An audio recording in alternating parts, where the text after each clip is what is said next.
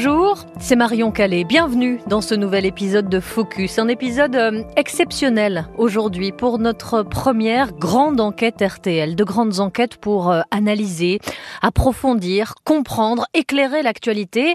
Et aujourd'hui, avec la rédaction de RTL, c'est à un mot et à des hommes qu'on a choisi de s'intéresser. Les oligarques de Moscou sont en train de... Oligarque, un mot qui suscite beaucoup de fantasmes associés euh, à l'argent, à la corruption, au pétrole, au gaz, au yacht ou aux luxueuses villas. Mais avec la guerre en Ukraine, leur situation a-t-elle évolué? Leur influence, leur pouvoir ont-ils diminué? Ont-ils été priés par le Kremlin? De contribuer à l'effort de guerre, de rentrer dans le rang En ont-ils fait les frais? C'est ce que l'on va voir dans ce focus euh, exceptionnel avec toi, Brice Dugénie. Bonjour. Bonjour. Du service international de, de RTL et avec Cécile Vessier, professeure des universités en études russes et soviétiques à l'université Rennes 2. Bonjour à vous. Bonjour. D'abord, Brice, quand on parle de ces oligarques russes, ça désigne quoi? Ça désigne qui? Alors, faut reprendre le mot. Oligarchie, ça veut dire quoi? Ça veut dire le pouvoir exercé par un petit groupe, donc par une élite, qu'elle soit financière ou politique. Il semble qu'en Russie, ce mot était assez bien adapté à la situation des années 90-96, où les oligarques, euh, des millionnaires milliardaires, avaient une grande influence sur l'entourage et sur euh, Boris Yeltsin à l'époque. Ils ont contribué à sa réélection et ils avaient un, un vrai pouvoir politique de décision et d'influence. Au-delà de l'élection de Vladimir Poutine, la situation change. Et Vladimir Poutine, très rapidement, avec deux exemples très célèbres, Berezovski euh, et euh, Kolorkovski, leur fait comprendre que les affaires ça peut continuer, mais que la politique et l'influence, ça va s'arrêter puisque c'est lui et ses amis euh, qui vont euh, gouverner. Et ils vont gouverner seuls. Ceux qui acceptent les règles du jeu vont pouvoir continuer à faire des affaires. Ceux qui les refusent, comme Khodorkovsky ou Berezovsky, devront soit partir, soit arrêter la politique. Aujourd'hui, si on regarde la situation, euh, Vladimir Poutine a placé à tout un tas de postes très importants, ses amis de Saint-Pétersbourg, euh, ses anciens collègues et certains amis euh, du KGB devenus FSB, les services de renseignement, les services secrets russes. Oui, ils ont toujours une influence, mais ont-ils encore un rôle politique? Ça, c'est la question sur cet entourage-là.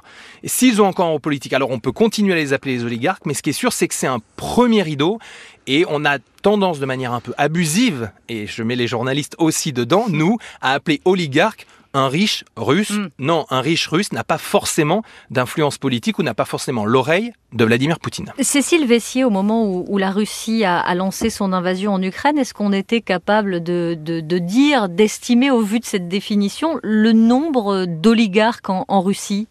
Non, et notamment parce que effectivement, Brice a tout à fait raison. Euh, ce mot est utilisé de manière absolument abusive. En France, par exemple, on a tendance euh, tout à fait à appeler oligarque n'importe quel Russe richissime, et c'est absolument faux. Et pas simplement pour une histoire de, de, de pouvoir politique. C'est-à-dire que quoi qu'on en dise, les oligarques, et là il y a eu beaucoup de, de, de discours idéologiques sur le sujet, les oligarques qui sont apparus à la fin des années 80 sont apparus avec l'autorisation du pouvoir soviétique. Ensuite, avec l'autorisation du pouvoir post-soviétique, donc du pouvoir de Yeltsin. Et il représentait, mine de rien, une sorte de contre-pouvoir. De contre-pouvoir ne serait-ce que médiatique. Par exemple, ils avaient des chaînes de télévision, ils avaient des journaux, le, qui n'étaient peut-être pas d'une objectivité totale, mais qui représentaient un contre-pouvoir face à la, à, à la parole du Kremlin. Or, ça, ça a disparu, mais ça a disparu en 2003. C'est-à-dire, effectivement, vous avez cité le cas de Berezovski, le, il y en a d'autres, et ça c'est dès 2000-2001, il y a le cas de Rodokowski en 2003, qui est un tournant, parce qu'il indique quoi? Il indique que la personne la plus riche de Russie, qui est propriétaire en théorie de ses biens, ces, ces, entreprises sont des entreprises privées, qui fait partie des plus riches personnes sur la planète, peut du jour au lendemain être envoyé dans un camp pour dix ans et privé de l'essentiel de ses biens. C'est-à-dire que aucune personne en Russie, aussi riche soit-elle, aussi proche du Kremlin soit-elle, ne peut se dire depuis au moins 2003 l'argent est à moi, les biens sont à moi et ma sécurité est assurée, y compris si je critique, si j'émets une critique sur la corruption ou sur le mode de fonctionnement politique du Kremlin. Donc il y a des hommes très très riches en Russie, il y a des hommes qui sont à la tête d'entreprises euh, stratégiques pour le Kremlin, c'est-à-dire de gaz, de pétrole, et effectivement ceux qui sont à la tête de ces entreprises depuis 2003 sont des proches de Poutine et pour beaucoup des proches des services secrets, mais euh, ils n'ont personnellement aucune autonomie parce qu'ils savent que euh, ils peuvent euh, et il y a eu plein d'exemples je dirais au cours des au cours des dernières années ils peuvent être réduits à rien en euh, quelques jours. Donc ça veut dire qu'aujourd'hui, dans la définition d'un oligarque en Russie, depuis en tout cas l'arrivée de Vladimir Poutine au, pouvoir, il y a une notion aussi de, de vassalité, de soumission entre guillemets au Kremlin? ah, Complètement, ça je dirais c'est... Euh, et ça a été clair, ça a été dit, ça a été absolument explicite. Le, et je dirais ça s'inscrit euh, aussi dans une certaine tradition russe et soviétique de... Il y a eu un, un, un très beau livre là-dessus d'une qui s'appelle Tamara Kondratieva, qui a écrit sur le fait que le pouvoir russe est vu depuis le Moyen Âge comme un pouvoir nourricier, c'est-à-dire vous êtes extrêmement riche parce que le pouvoir vous y autorise, et uniquement pour ça. Et celui qui a donné, c'est-à-dire le pouvoir, peut tout vous reprendre. Donc ça implique une vassalité complète. Vous ne pouvez pas vous opposer au pouvoir, euh, et notamment depuis euh, depuis l'arrivée de Poutine au pouvoir, ça c'est clair. Voilà, et c'est donc à ce titre aussi que ces oligarques, comme d'ailleurs les responsables politiques russes, ils ont ont été visés par les sanctions prises par de nombreux pays après le début de l'invasion russe en Ukraine, comme l'indiquait d'ailleurs ici le ministre de l'économie, Bruno Le Maire. Nous voulons cibler un certain nombre de personnalités russes. J'ai demandé ce matin à la Direction générale des finances publiques d'identifier l'ensemble des avoirs de ces personnalités russes qui sont désormais sous sanctions européennes. Et nous prendrons tous les moyens nécessaires pour bloquer tous les avoirs en France des personnalités politiques et économiques russes qui sont sous sanctions européennes. Des oligarques donc dont les biens et les avoirs à l'étranger sont, sont traqués dans le monde entier, notamment aux États-Unis, hein, comme l'expliquait notre correspondante aux, États-Unis, Karine Houghton, dans RTL autour du monde. Quelques jours seulement après le début de la guerre, Washington a créé une agence d'élite placée sous la responsabilité du ministère de la Justice américaine. Son nom Kleptocapture, sa mission prendre possession à travers le monde des biens des oligarques russes qui ont été placés sur la liste de sanctions. Et après des mois d'enquête, des yachts, des appartements, des villas, des actifs bancaires, des œuvres d'art et même des armes qui partaient en Russie ont été saisies, en tout, Klepto Capture a pris possession de presque un milliard de dollars de biens. Pour ceux qui avaient donc investi à, l'étranger, qui avaient misé sur des activités à, l'étranger, on imagine que, que les répercussions de ces sanctions euh, ont été importantes. Brice, ça les a fragilisés Fragilisés, euh, c'est pas sûr. Mais oui, les sanctions étaient importantes parce que les saisies de biens représentaient des montants qui étaient euh, très importants. On se souvient des yachts, évidemment, qui sont euh, énormes et qui, on parle de centaines de millions. Les villas, on parle de centaines de millions. Les comptes bancaires aussi, on peut parler à chaque fois d'énormes sommes après, il faut pas se leurrer. Ce sont euh, les riches russes sont des hommes intelligents qui savent très bien où cacher quand même une partie euh, de leur argent, souvent d'ailleurs à l'extérieur de la Russie. Et pour les très proches de Vladimir Poutine, il a été démontré qu'une partie euh, de leur magot était souvent dissimulée dans des paradis fiscaux. Mais même pour ceux qui n'ont pas entre guillemets investi ou fait d'acheter de biens personnels à l'étranger, il y a aussi une dimension commerciale, c'est-à-dire que les grandes entreprises russes, je pense à une en particulier qui produit de, de l'aluminium, Russal, près de 15% de la production d'aluminium de cette entreprise partait aux États-Unis, hmm. était acheté par les Américains. Les Américains ont dit on va essayer d'arrêter d'acheter ça. Ça aussi, ça faisait partie des, des sanctions directes ou indirectes. Alors après, comment contourner ça? Trouver un autre acheteur? C'est facile à dire, c'est plus difficile à faire, et c'est aussi un peu la même chose pour le gaz. Lorsqu'on perd une, une source d'achat, il faut en trouver une autre. Et ce qui se passe par exemple euh, pour la Chine, au départ les Russes ont dit, vous voulez pas de notre gaz, mais il n'y a aucun problème, vous voulez pas de notre aluminium, il n'y a pas de problème, on va le vendre à d'autres d'autres qui, exemple chinois, les Chinois voient arriver les, Russes avec énormément de gaz à vendre, mais les Chinois, c'est pas non plus des philanthropes, ils voient arriver Moscou, ils leur disent bon, vous avez beaucoup de gaz, mais qui vous l'achète? Ah, personne à part nous. Très bien. Eh ben, on va diviser le prix par deux, hmm. par trois. Voilà. C'est aussi un commerce. On est amis, mais jusqu'à un certain point. Donc, contourner, c'est pas si évident. Cécile Vessier. En fait, il y a deux types euh, d'avoir et d'argent des oligarques en Occident, et Dieu sait qu'il y en a énormément. Il y a euh, d'une part leur fortune personnelle, c'est-à-dire que, euh, et ça c'est quelque chose qui est repéré depuis depuis très longtemps, ce sont des gens qui peuvent faire des fortunes en Russie, justement en faisant allégeance, en ayant des cadeaux du pouvoir et des fortunes qu'ils ne feraient jamais en Occident. C'est impossible.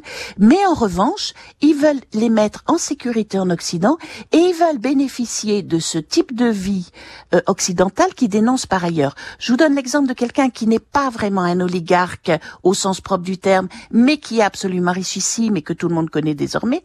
C'est Vladimir Salaviov, qui est l'un des pires idéologues du régime qui n'arrêtent pas sur une chaîne de télévision de maudire l'Occident, de nous traiter de tous les noms, de nous menacer, de nous bombarder et de nous détruire et de traiter les Ukrainiens de fascistes.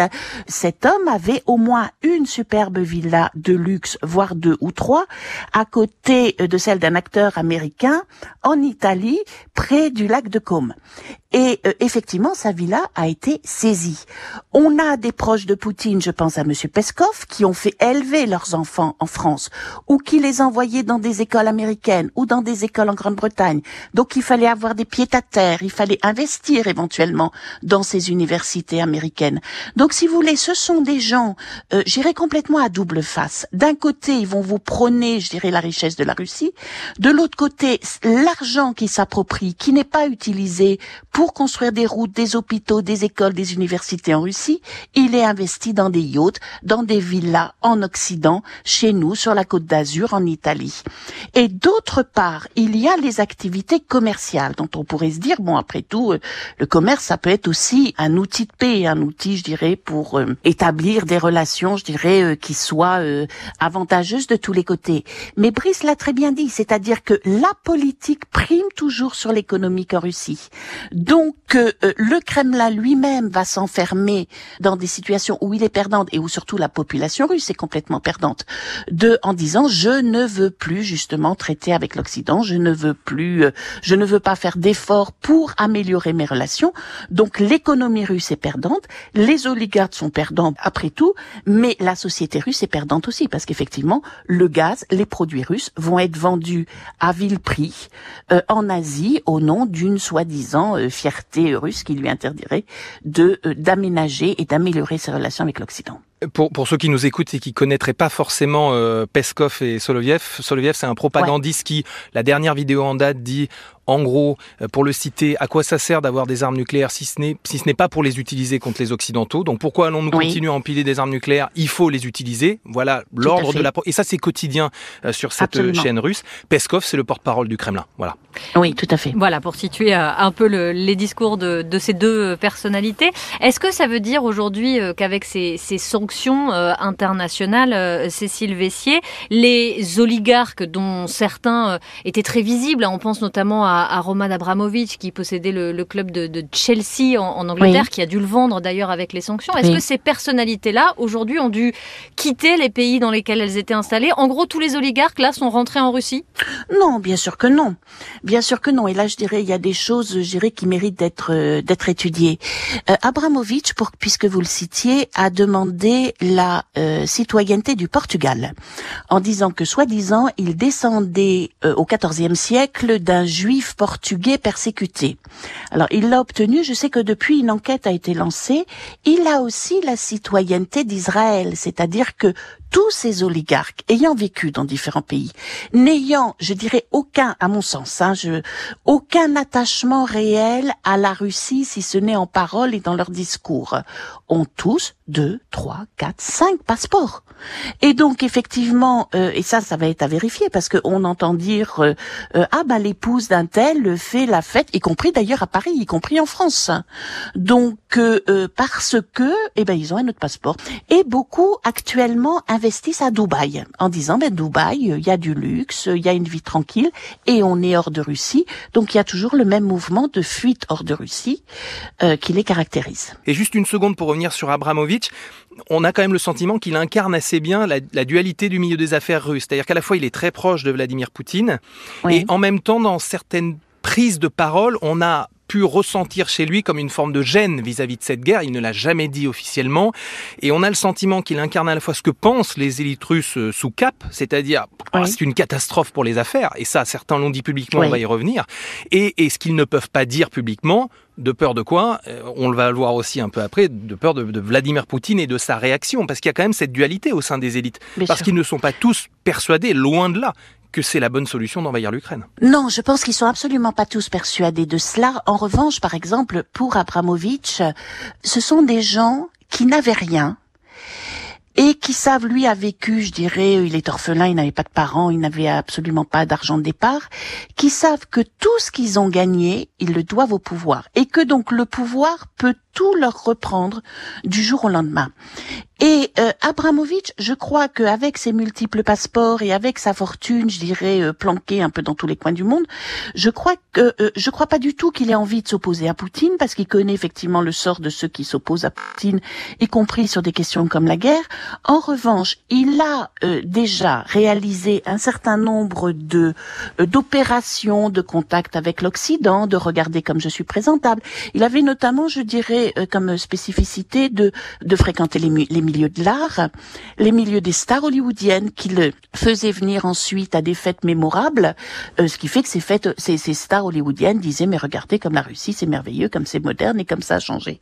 Donc je pense qu'il reste plutôt un canal qui peut éventuellement euh, servir pour justement d'une part faire croire qu'une partie des élites sont opposées à la guerre, même si c'est la réalité, mais en tout cas sont prêtes à agir pour éventuellement obtenir, je dirais, un, un le feu et que d'autre part, oui, ils sont instrumentalisés, lui comme d'autres, par le Kremlin, euh, de manière à pouvoir négocier avec un Occident qui maintenant a compris qu'on ne pouvait pas négocier euh, directement avec M. Poutine et croire sa parole. Alors vous avez évoqué le sort réservé à, des opposants et je voudrais... Euh, alors ce ne sont pas des, opposants, mais je voudrais quand même que l'on s'arrête sur euh, ces disparitions suspectes qui se sont multipliées depuis le début de l'invasion russe en, Ukraine. Une quinzaine d'hommes d'affaires retrouvés morts, parfois avec toute leur famille, même un, empoisonnement au venin de crapaud, des suicides, des, chutes.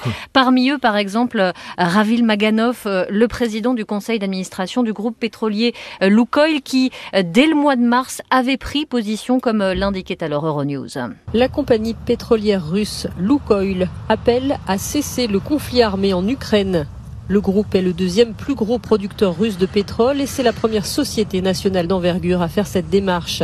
Son conseil d'administration a fait paraître un communiqué nous sommes favorables à l'arrêt immédiat du conflit et nous soutenons sans réserve son règlement par le biais d'un processus de négociation et des moyens diplomatiques, est-il écrit. Alors, au-delà de cette prise de position de Lukoil, de la mort ensuite de son président du conseil euh, d'administration, sur ces disparitions, euh, Brice, la plupart des victimes, elles évoluaient ou étaient passées par le secteur de, de l'énergie. Est-ce que les enquêtes ont pu d'abord établir les conditions dans lesquelles elles sont mortes? Alors, on va pas tellement s'arrêter sur les enquêtes russes parce que c'est vrai que c'est difficile d'imaginer que dans toutes les situations la police puisse bénéficier des moyens, de la liberté d'action nécessaire, même si on va y revenir. Pour ce qui s'agit de Vladislav Avayev qui lui a été retrouvé mort avec sa femme et sa fille de 13 ans à Moscou, il y a quand même un témoignage euh, d'habitants de cette euh, résidence ultra sécurisée avec beaucoup de caméras euh, qui font état de deux personnes quittant précipitamment l'immeuble à l'heure du triple, alors de cette triple mort, on ne sait pas si c'est un, triple meurtre, un triple assassinat, bref, avec un concierge qui semble incapable de les identifier dans des résidences pour milliardaires qui sont quand même très sécurisées où tout le monde se connaît. Ça, c'est pour le volet russe. Pour mhm. les autres, on va parler de, de, de deux ou de deux cas. Euh, c'est le cas de Sergei Protosenia, qui lui a été retrouvé mort dans une villa espagnole à Lloret des Mars avec sa femme et sa fille. Son fils n'était pas là, âgé de 18 ans, donc c'est le seul euh, rescapé puisqu'il n'était pas dans la maison à ce moment-là. Il y a beaucoup de questions, les enquêteurs se posent beaucoup de questions, mais au moment où on parle, parce que ça c'est arrivé le 19 avril 2022, il n'y a aucune preuve euh, que euh, Sergei Protosiener, sa femme et sa fille aient été assassinés. Il y a des choses étonnantes sur certaines allées et venues, sur le fait que les corps ont été retrouvés avec aucune trace de violence, c'est-à-dire les corps ont été retrouvés sur des lits parfaitement faits dans une maison parfaitement rangée. Pour les enquêteurs espagnols, ça pose euh, un petit peu question. Euh, mais au-delà de ces questions, on pense aussi par exemple en Inde à euh, Pavel Antov qui le 24 décembre mhm. se serait défenestré d'un hôtel. que faisait-il là avec des amis où ils étaient venus fêter un anniversaire Le corps de Pavel Antov a été incinéré moins de dix jours après son autopsie et euh, la police indienne a conclu à un suicide parce que il y avait une autre mort 48 heures avant dans le même hôtel d'un de ses amis d'un arrêt cardiaque. Il était déprimé, il s'est suicidé. Circuler, il n'y a rien à voir, on incinère le corps. Mais après, pour euh, le dernier exemple, c'est Mireille Watford à, Londres, en, Angleterre. Pareil, il a été retrouvé pendu dans son garage, mais aujourd'hui, euh, rien pour les autorités britanniques n'indique qu'il s'agit d'autre chose que d'un suicide. Évidemment, plane l'ombre si ce n'est de Vladimir Poutine, au moins du milieu des affaires russes, parce qu'il faut voir qu'on sait par exemple que Sergei Protosénia avait essayé une dizaine de jours avant d'être retrouvé mort de d'effectuer des transferts d'argent très importants qu'il n'a pas réussi à faire parce que parce que c'est un homme qui était très influent dans le milieu gazier et qui connaissait notamment tous les rouages de la corruption mhm. très présente dans les milieux d'affaires russes. Cécile Vessier, ces, ces morts suspectes, est-ce qu'elles illustrent aussi une forme de, de réorganisation dans cette euh, oligarchie ou ces milieux de l'argent euh, russe, est-ce qu'elles illustrent aussi une forme de reprise en main peut-être euh, dans ces entreprises liées au Kremlin? Moi je dirais qu'elles illustrent surtout une pression terrible qui est exercée par la peur. Dans ces, la douzaine dont on parle, il y a peut-être des gens qui sont suicidés, il y a peut-être des accidents de gens qui sont approchés près de fenêtres, il y a aussi des assassinats. Les assassinats euh, inexpliqués, nous en avons depuis des années en Russie. On a des cas comme ça qui semblent effectivement se multiplier ces derniers temps et euh, qui implique ce qui ah, ce qui n'était pas le cas, je dirais, il y a encore 15 ans, ce qui implique les familles, c'est-à-dire qu'effectivement les enfants, les épouses sont également tués ou euh, bon, en tout cas meurent d'un malheureux suicide collectif.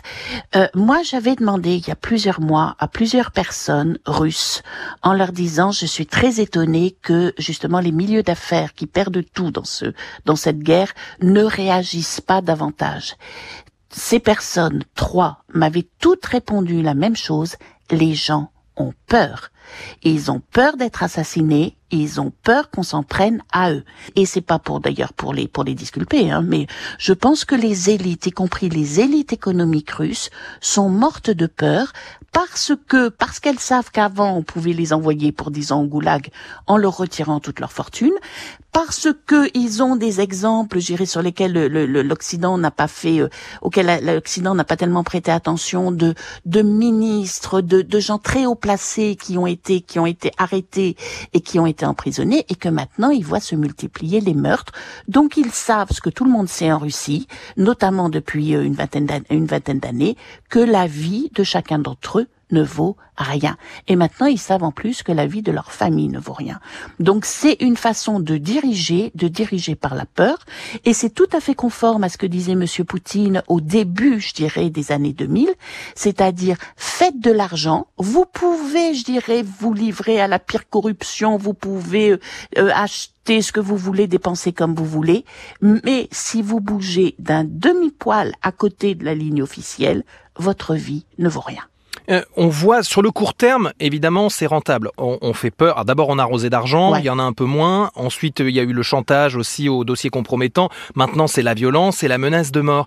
Est-ce qu'à court terme, évidemment, Vladimir Poutine en, récupère euh, forcément les, bénéfices, c'est-à-dire que tout le monde, entre guillemets, se tient à carreau dans son entourage. Est-ce que, double question 1, est-ce que selon vous, le, ce premier rideau et même le deuxième fait toujours bloc, je veux dire un vrai bloc sans fissure Et deuxième question euh, corollaire, est-ce que euh, à moyen et long terme, il n'y a pas un risque quand même que cette peur se transforme, sinon en rébellion, au moins euh, ici et là, à des hommes d'affaires qui essaieraient de leur côté euh, de, prévoir euh, soit la chute du patron, soit euh, l'avenir. Bah écoutez, je dirais c'est un petit peu ce qu'on attendait, c'est-à-dire euh, on se disait effectivement est-ce qu'on va pas apprendre que M. Poutine a eu un malheureux accident, etc. Bon, pour l'instant rien ne bouge, c'est-à-dire que je pense que la peur est la plus forte. Je pense que il faut bien comprendre que malheureusement dans la société russe, à tous les niveaux, et euh, notamment dans ces dans ces élites, il y a euh, quoi qu'on en pense et en, en, dépit des stéréotypes cultivés en Occident, une approche complètement égocentrique des problèmes. Peut-être parce qu'il faut survivre, peut-être parce que ça fait 100 ans qu'il y a des répressions politiques et que l'important c'est d'essayer de survivre et de mettre sa famille à, à l'abri. C'est-à-dire que malgré leur, bon leur beau discours, ils n'en ont pas grand-chose à faire. C'est-à-dire que ils ne, je ne crois pas, malheureusement, et j'aimerais me tromper, actuellement en la possibilité d'une sorte d'union d'oligarques pour mettre fin à la direction de M. Poutine. Ça se serait passé dans les premières semaines, mais plus maintenant. Et effectivement, à moyen terme, euh, et je dirais même à terme très rapide, tout cela détruit complètement l'économie russe, l'avenir de la Russie. Mais ce dont je ne doute pas, et ce qui est quelque chose auquel il va falloir faire attention, c'est que imaginons que demain on apprenne que M. Poutine est euh, mort dans son lit d'un arrêt cardiaque. Je veux dire, après tout, il va avoir 71 ans. Ça peut arriver.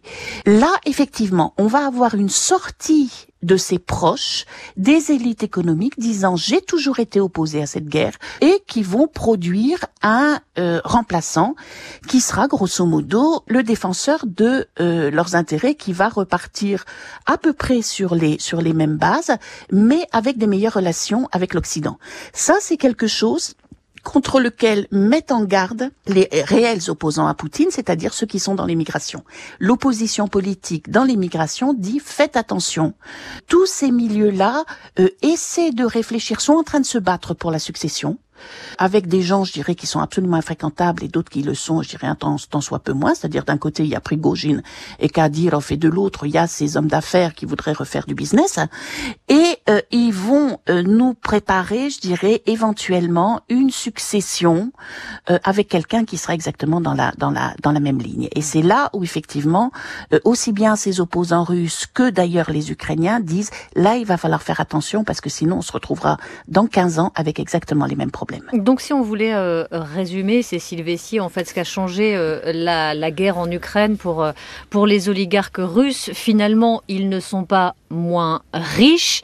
La terreur a peut-être remplacé la, vassalité précédente. Est-ce que cette oligarchie aujourd'hui, elle est quand même davantage concentrée?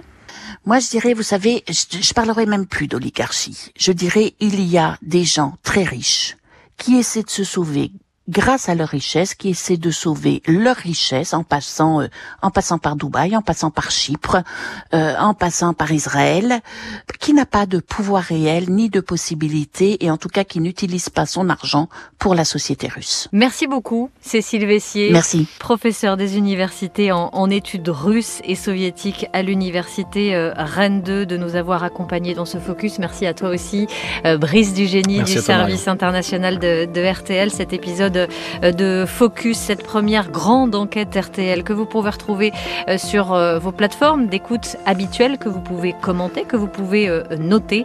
Focus est aussi à retrouver sur l'application RTL et sur rtl.fr.